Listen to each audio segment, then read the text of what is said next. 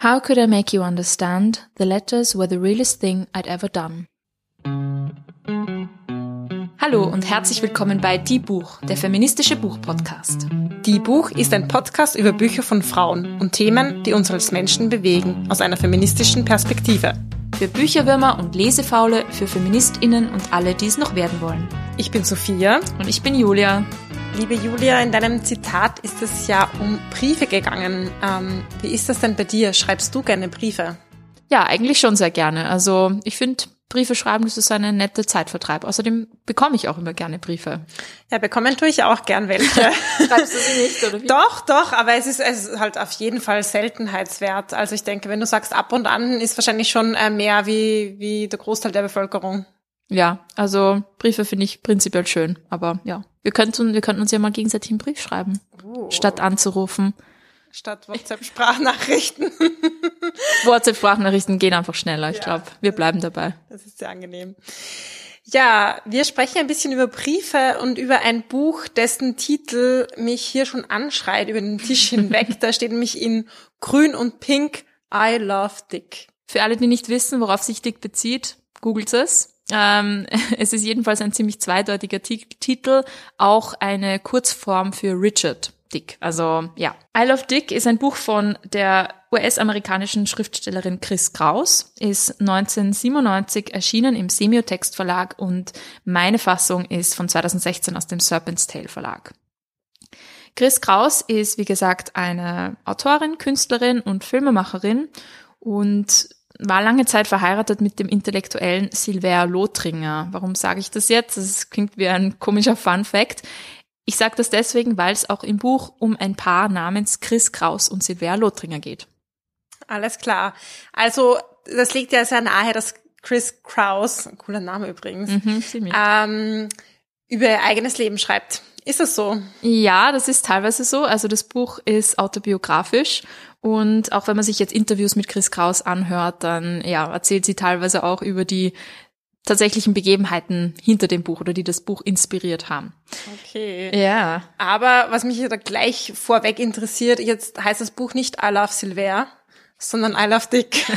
Gut beobachtet. Wie kommt es denn dazu? Ja, Dick ist einfach ein super Name. Ja, wahrscheinlich hat der Verlag dann entschieden, hm, I Love Silver, weiß ich nicht, verkauft sich nicht so gut. Verkauft sie nicht so gut, ja. Nein, ähm, es geht tatsächlich um Chris Krauses Liebe zu einem Mann namens Dick. Ähm, sie begegnet diesem Mann, der ähm, auch Autor, Akademiker, Intellektueller ist, gemeinsam mit ihrem Mann. Sie verbringen einen Abend gemeinsam, trinken, reden und am nächsten Morgen ist Chris Hals über Kopf in Dick verliebt. Und weil sie eine recht eifersuchtslose Beziehung mit ihrem Ehemann führt, erzählt sie ihm sofort davon. Und ja, ihr Ehemann Silver findet das eigentlich ganz unterhaltsam und ganz, ja, witzig und freut sich irgendwie auch für Chris.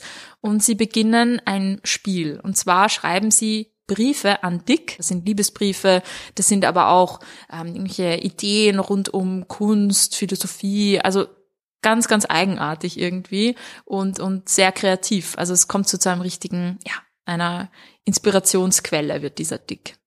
Ja, und wie geht's Dick dabei? Ähm, bekommt er jetzt seitenweise Briefe von, von, von den beiden?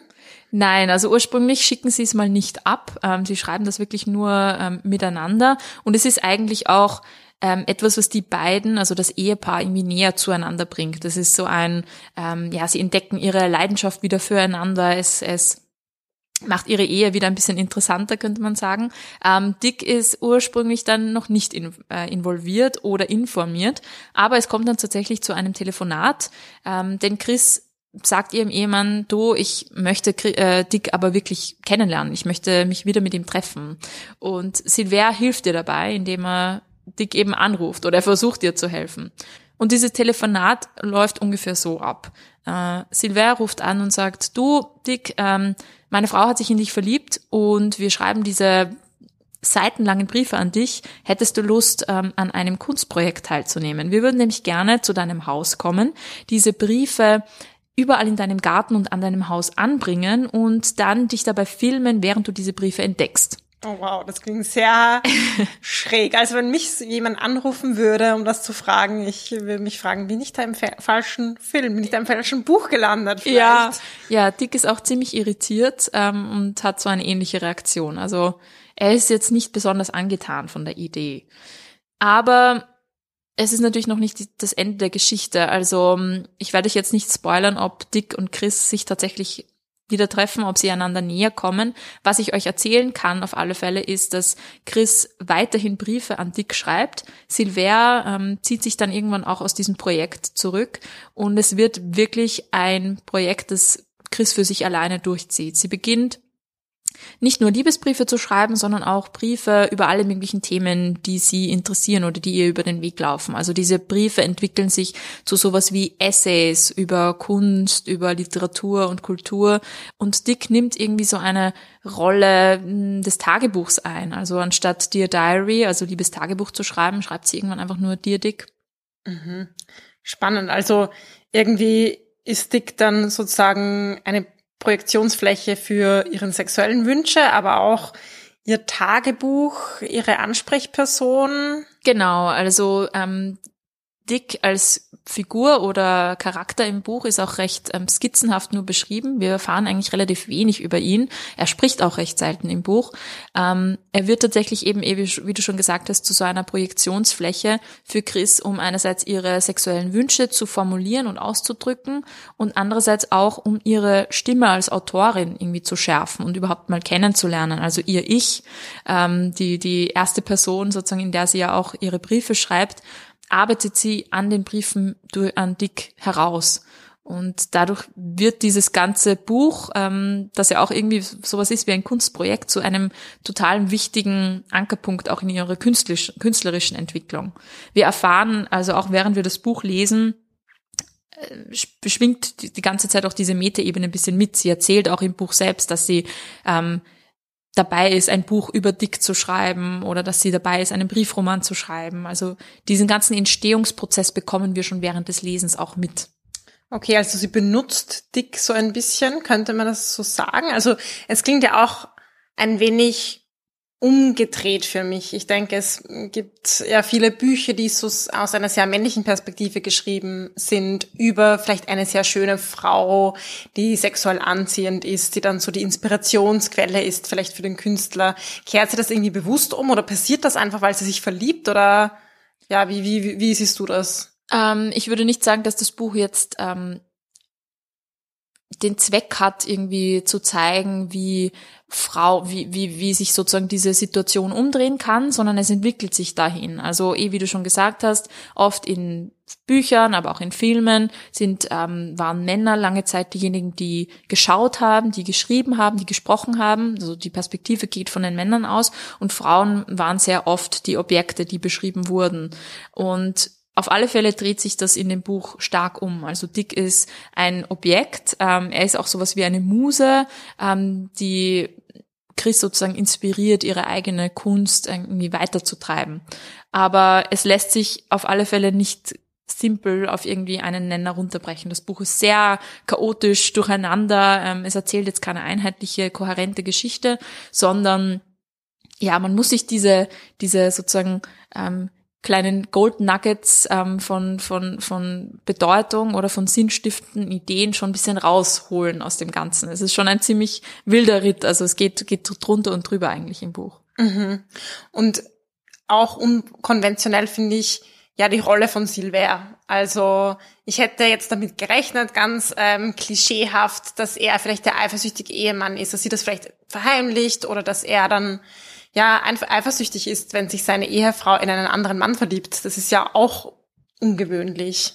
Ja, also das fand ich einen so der, der schönsten Aspekte auch in dem Buch, so eine Beziehung dargestellt zu sehen, die so vollkommen scheinbar ohne ähm, Eifersucht auskommt. Also es ist nicht vollkommen ohne Eifersucht, aber sie haben einfach eine sehr ähm, enge, ähm, intime und offene Beziehung und Beziehungsdynamik und erzählen sich das auch so gegenseitig. Also das fand ich auch total überraschend eigentlich. Mhm. Jetzt wird dieses Buch als wichtige feministische Lektüre gehandelt. Zumindest in gewissen Kreisen. Was ist denn das Feministische oder vielleicht auch das Bahnbrechende an diesem Buch für dich? Ja, also ich, ähm, wie gesagt, ähm, glaube, dass es eh, wie du schon gesagt hast, in gewissen Kreisen, also so gerade aus dem akademischen Feminismus irgendwie als sehr wichtiger Text gesehen wird, einfach weil man sich sehr viel auch theoretisch dran abarbeiten kann. Ähm, das Feministische daran fand ich allerdings ähm, vor allem einerseits diesen Einblick zu bekommen in die Kunst, ähm, Welt, Kunstszene, intellektuellen Szene in den, in den, USA der 90er, wo Chris Kraus als, Ehe, als Ehefrau von Silvia Lothringer, der in der Szene sehr bekannt war, einfach nicht als Künstlerin wahrgenommen wurde. Also sie ist immer sein, entweder sein Plus One oder die Frau von. Ihr eigener Film, den sie zu dem Zeitpunkt gerade fertiggestellt hat, ähm, floppt total. Er wird von den ganzen ähm, Filmfestivals nicht mal angenommen und sie fühlt sich eigentlich wie eine Versagerin, kann man leider sagen. Ähm, also das nagt sehr stark an ihr und gleichzeitig ähm, ja, wird sie von ihrem Ehemann so stark überschattet. Sie ist auch von ihm finanziell abhängig. Also eine Freundin, äh, Künstlerin rät ihr auch, ähm, eigentlich zu heiraten, um, um sich finanziell abzusichern, um, um ihre Kunst machen zu können. Also gerade dieser finanzielle Aspekt und auch diese prekäre Situation, in der sie als Künstlerin lebt, ähm, sind natürlich schon ähm, Aspekte, die man einfach aus einer feministischen Perspektive sich anschauen kann. Dazu kommt natürlich so dieser Aspekt des schreibenden Ichs oder die schreibende Frau. Also wie wir schon kurz angesprochen haben, entdeckt sie so ihre eigene Stimme, auch in Zwiegespräch mit Dick. Ähm, und fragt sich immer, wie, wie sie als Autorin eigentlich schreiben kann und wer sie denn selbst ist als Autorin. Und es kommt so langsam im Buch raus. Also auch dieses, ähm, ja, die Stimme einer Frau, die, die eben einfach weiterhin gehört bleibt, auch wenn Dick das total weird findet, was sie da macht und auch wenn er sozusagen sich eigentlich ähm, ja nicht wirklich jetzt ihr zuwendet, sie bleibt trotzdem da, sie bleibt trotzdem laut, sie schreibt trotzdem auch über ihr eigenes Verlangen und Begehren, über ihre Sexualität und auch einfach über ihre Gedanken und das ist ähm, auch allein schon sozusagen wird natürlich von Feministinnen als ja positiv gelesen, kann man sagen. Okay, ja, interessant. Ähm, und jetzt hast du schon ein bisschen so diese intellektuellen Aspekte angesprochen, dass es auch ein Stück weit ein Buch ist, an dem sich viele AkademikerInnen ein bisschen abarbeiten. Wie anstrengend ist denn das Buch zu lesen? Das klingt ja jetzt nicht gerade nach einer einfachen Urlaubs- und Strandlektüre. Ähm, ja, also ich habe ich muss zugeben, ich habe auch zwei Anläufe gebraucht. Das erste Mal, als ich es angefangen habe, ähm, habe ich es nicht geschafft, weil es mir noch, ähm, weil ich irgendwie zu wenig anfangen konnte damit. Beim zweiten Mal doch schon viel mehr. Also es hat wirklich, es ist vollgestoppt mit Referenzen auf Kunst, Philosophie, Kultur, Literatur und so weiter. Also, und ich muss auch ganz ehrlich eingestehen, dass ich davon nicht alles verstanden habe und mich, ich nicht mit allem was anfangen konnte. Also ich glaube, meine sozusagen universitäre Bildung hat auch nicht dafür gereicht, um alles zu verstehen, was in dem Buch vorkommt. Also ich glaube, man muss schon ein Doktorat haben. Und du bist Kulturwissenschaftlerin, hast Theater naja, Medien, Wissenschaft, ja gut. Ich habe einen Bachelor. Es hat nicht gereicht. okay. Erst ab erst ab einem Master oder oder Doktorat kann man alles verstehen. Aber es hat mich jetzt nicht so gestört, weil ich trotzdem mit einigen der Dingen was anfangen konnte und weil ich eben auch so das autobiografische Schreiben und eine, einige dieser feministischen Aspekte einfach sehr cool fand. Aber es stimmt schon, es ist jetzt nicht was, was ich ähm, weiß ich nicht, äh, es ist nicht das einfachste Buch, das ich jemals gelesen habe, aber das wäre ja auch langweilig. Eigentlich. Klar. Und für alle, die sich denken jetzt, oh Gott, viel zu anstrengend, hört euch einfach diese Podcast-Folge bis zum Ende an. Dann wisst ihr auch was über das Buch und müsst es vielleicht nicht lesen. Und ich genieße es, dass du mir davon erzählst. Genau. Auch für alle, die sich ähm, interessieren für das Thema, aber das Buch vielleicht nicht lesen wollen. Ähm, es gibt auch eine Serie namens I Love Dick, die ähm, ein bisschen anders funktioniert ähm, als das Buch, aber die auf alle Fälle einige der wichtigsten Punkte sozusagen rausgreift und die auch unterhaltsam ist. Du hast sie ja auch gesehen. Ich habe sie gesehen. Es ist schon ein paar Jahrchen her und ich habe tatsächlich das Buch auch nicht gelesen. Ich glaube, ähm, du hast das Jahr ja nach dem Buch geschaut, glaube genau. ich. Genau. Ja, es ist doch anders, wenn man vorher ein Buch liest und dann die Serie schaut und einen Vergleich hat oder ob man das quasi irgendwie trennt. Ähm, genau. Ja, aber das ist ja immer eine sehr kritische Frage. Wie ist die Serie zum Buch? Wie ist der Film zum Buch? Also Julia, ich bitte dich um deine Bewertung. Huh, ähm, also wie schon gesagt, ich habe das Buch zuerst gelesen und habe mir auch schon Gedanken drüber gemacht, was das Buch will, was es tut, äh, was mir daran gefällt. Und die Serie macht eben einiges anders und legt auch einen anderen Fokus. Und deswegen war ich eigentlich relativ enttäuscht daher. Aber ich glaube, wenn man es eben ähm, vielleicht das Buch nicht gelesen hat oder auch wenn man sich ein bisschen verabschiedet von der Idee, dass das die Serie jetzt dasselbe machen will wie das Buch, dann kann man die Serie einfach wirklich genießen. Es ist auf alle Fälle visuell und filmisch einfach voll spannend anzuschauen und macht auf alle Fälle Spaß, ist unterhaltsam, ist feministisch. Es weitet das Ganze einfach ein bisschen aus. Es ist ähm, ein intersektionalerer Zugang. Ich meine, viel, Inters also viel weniger inter intersektional als das Buch kann es eigentlich kaum noch werden. Also es geht ja wirklich um eine weiße Frau, akademisch gebildet, die eben über ihre äh, über ihr Begehren schreibt.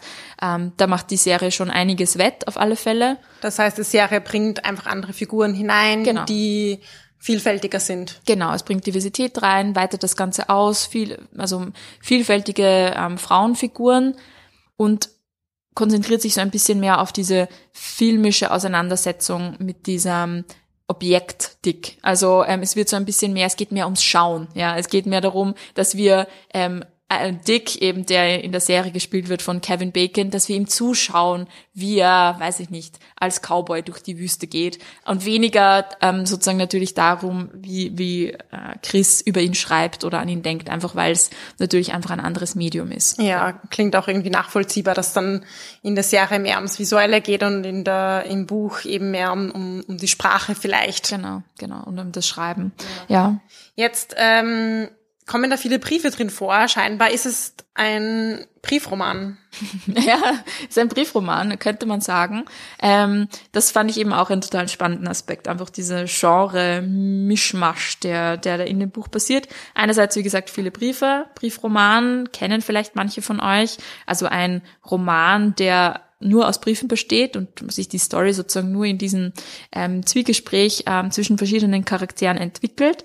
Das wäre ein Aspekt, der so ein bisschen reinkommt. Ähm, es ist aber eben auch autobiografisch.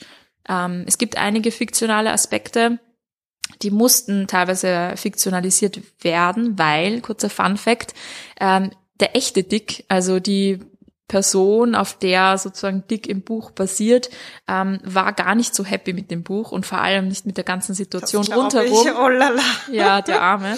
Ähm, und hat äh, auch angedroht, rechtliche Schritte einzuleiten gegen Chris Kraus und das Buch, die daraufhin eben den Namen, also den Nachnamen rausgelassen hat. Also Dick heißt er immer noch. Ähm, aber sie hat auch einige Aspekte seiner Karriere und so weiter verändert, um, um ihn jetzt nicht eindeutig zuordnenbar zu machen. Aber wenn man sich jetzt irgendeinen Artikel im Internet ähm, durchliest über das Buch Isle of Dick, wird immer sein Klarname verwendet. Also wir wissen leider alle, wer er ist.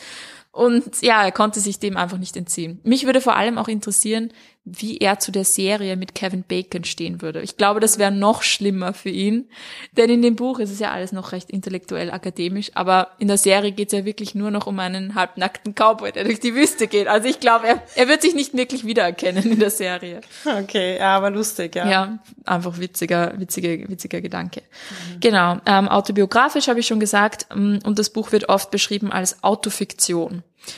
Und das ist jetzt auch wieder so ein Begriff, den man jetzt irgendwie bisschen schwer definieren kann, auch weil da die Grenzen zwischen autobiografischem Schreiben, Autobiografie, Fiktion, Roman und so weiter einfach nicht klar gezogen werden. Aber ich habe mich ein bisschen eingelesen und ähm, aus dem Buch Autofiction in English, The Story So Far, ähm, in der Einleitung findet man eine ganz coole, finde ich, Unterscheidung vielleicht zu normalen, unter Anführungszeichen, Autobiografien, nämlich dass Autofiktion einfach ein bisschen experimenteller ist und dass es mehr um diese Entwicklung oder Entdeckung des schreibenden Ichs geht. Also dass es weniger eine kohärente Geschichte erzählen will, ähm, eine, eine sozusagen zusammenhängende, sinnvolle Lebensgeschichte, sondern dass es mehr so dass das eigene Ich entdecken will. Und das könnte man vielleicht auch auf dieses Buch anwenden. Okay.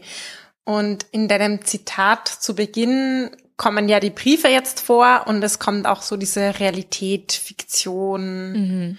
drin vor. Genau, also das Zitat war, How could I make you understand the letters were the realest thing I'd ever done? Auf Deutsch, wie kann ich dir sozusagen begreiflich machen, ähm, dass die Briefe das Realste waren, was ich jemals getan habe? Das ist eine Frage, die ähm, Chris eben dick stellt ähm, Und ja, natürlich, eh, wie du schon gesagt hast, ähm, es spielt so ein bisschen mit diesem, mit dieser Frage nach dem, der Realität, der Wahrheit, dem Authentischen, was ja ähm, einfach eine spannende Frage ist, wenn man sich mit Autobiografie oder autobiografischen, autobiografischem Schreiben beschäftigt. Und andererseits geht es eigentlich so um ihr authentisches, reales Gefühl, das die, die Figur Chris Kraus in dem Zitat, ja, beschreibt. Sie, sie fühlt sich wirklich hingezogen zu Dick und sie fühlt sich ihm wirklich nahe und sie ist wirklich ein bisschen besessen ähm, von ihm. Und genau, das versucht sie ihm eben klar zu machen. Auch diese, ja, dieses weibliche Verlangen, vielleicht dieses Begehren ähm, irgendwie auszudrücken, dass er überhaupt nicht nachvollziehen kann und überhaupt nicht verstehen kann.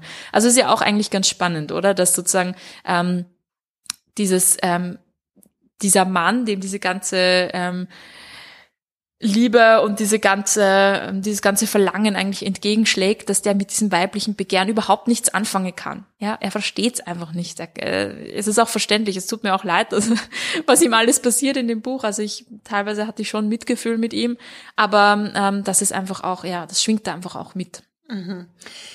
Ja, ein, ein Aspekt davon, da würde mich auch interessieren, was du denkst die Autorin schreibt ja so explizit über ihr eigenes Leben. Sie verändert die Namen nicht ähm, oder lässt nur einen minimalen Aspekt davon weg. Schreibt über ihr Sexleben, über ihre Ehe, über ihr Scheitern und vielleicht Scheitern und äh, Wiederfinden als Künstlerin. Eigentlich ein totaler Seelenstriptease. Ja. Ist auch irgendwie krass, so ein Buch zu schreiben. Ja, und das, diese Frage kann man sich ja immer stellen, wenn man über autobiografisches Schreiben redet. Also wenn wir uns erinnern, wir haben ja auch ähm, Lena Hödel zu ihrem Buch ähm, interviewt. Da ging es ja auch um sehr viele persönliche Details und einfach diese Frage nach, ja, warum würde ich denn das gerne jemandem erzählen oder warum schreibe ich das gerne in das Buch, warum bin ich gerne öffentlich. Aber ich glaube, für Chris Kraus ist gerade dieses Öffentlichmachen und dieses ähm, sozusagen im öffentlichen Diskurs auch als Frau da zu sein und aufzutreten einfach ein, ein sehr wichtiger feministischer, revolutionärer Akt. Klar, das Private ist politisch. Ja. Ich glaube, wir kommen immer wieder zu diesem Schlagsatz ähm, zurück, der uns ja als feministische Bewegungen schon sehr lange begleitet und der ja nach wie vor gültig ist. Genau. Ähm, auch ein paar Jahrzehnte, nachdem er vielleicht das erste Mal gefallen ist. Das stimmt.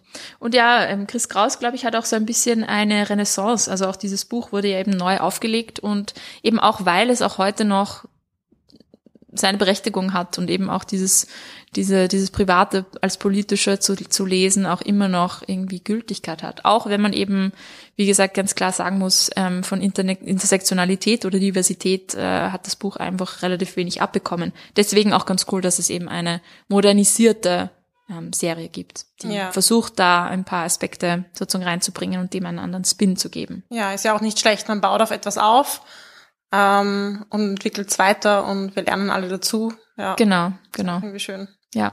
Hm. Okay, also ein sehr offenes, ähm, explizites, dichtes, akademisches Buch. Wenn man es nicht ganz so anstrengend haben will, dann kann man sich die Jahre anschauen. Genau. Oder vielleicht hat man auch schon genug nach dieser Episode, aber dann habt ihr zumindest etwas über Chris Kraus gehört. Genau. Und ähm, warum sie den Dick so liebt. Ja. naja, ähm, wie hältst du es denn mit Liebesbriefen, liebe Julia, als Abschlussfrage? Liebesbriefen habe ich also wie ich es damit halte? Na, ich, ich, ich stelle dir jetzt die Frage bewusst offen, weil äh, du weißt dir. ja, ich will dich jetzt nicht zum Seelenstrip hier zwingen, du aber du kannst super. natürlich so tiefe Einblicke geben, wie du willst. Interviewerin. Oder auch nicht, ja. Also ich finde Liebesbriefe sehr schön. Ich finde sie sehr schön. Ich finde auch die Liebesbriefe, die ähm, Chris an Dick schreibt, einfach sehr schön. Es gibt einige super Zitate in dem Buch, ähm, auch wenn ich, sie schreibt zwar in dem Buch, Every letter is a love letter. Ähm, kann man jetzt auslegen, wie man will. Manchmal konnte ich die Briefe, die sie schreibt, nicht als Liebesbriefe identifizieren. Es waren eben eher Essays. Aber ja, nach diesem Buch bin ich auf alle Fälle, ähm, ja, habe ich auf alle Fälle Lust bekommen, vielleicht auch selber mal einen Liebesbrief zu schreiben. Zum Beispiel an oh. dich, liebe Sophia. Unbedingt. Unbedingt. Also ich bin offen für deine Liebesbriefe. Juhu. Und ja, vielleicht äh, lasst uns doch alle mal wieder einen Liebesbrief schreiben. Das war Die Buch, der feministische Buchpodcast. Ihr könnt unsere neuen Folgen jede zweite Woche auf unserer Website www.diebuch.at finden oder in eurer Podcast-App. Außerdem sind wir neuerdings auch auf FIO, For Your Ears Only, zu finden. Könnt ihr mal reinschauen. Folgt uns außerdem gerne auf Instagram, Facebook und Twitter. Wir freuen uns immer über euer Feedback sowie angeregte Diskussionen. Schreibt uns dafür einfach eine E-Mail an plaudern.diebuch.at oder kontaktiert uns via Social Media. Außerdem kennt auch ihr bestimmt tolle Autorinnen, die es gilt bekannter zu machen. Wenn ihr ein Buch einer Frau lest, postet gerne ein Foto auf Social Media und markiert uns in euren Stories. Ein großer Dank gilt zum Schluss noch der Zirkusband, die uns ihre tolle Musik zur Verfügung stellt.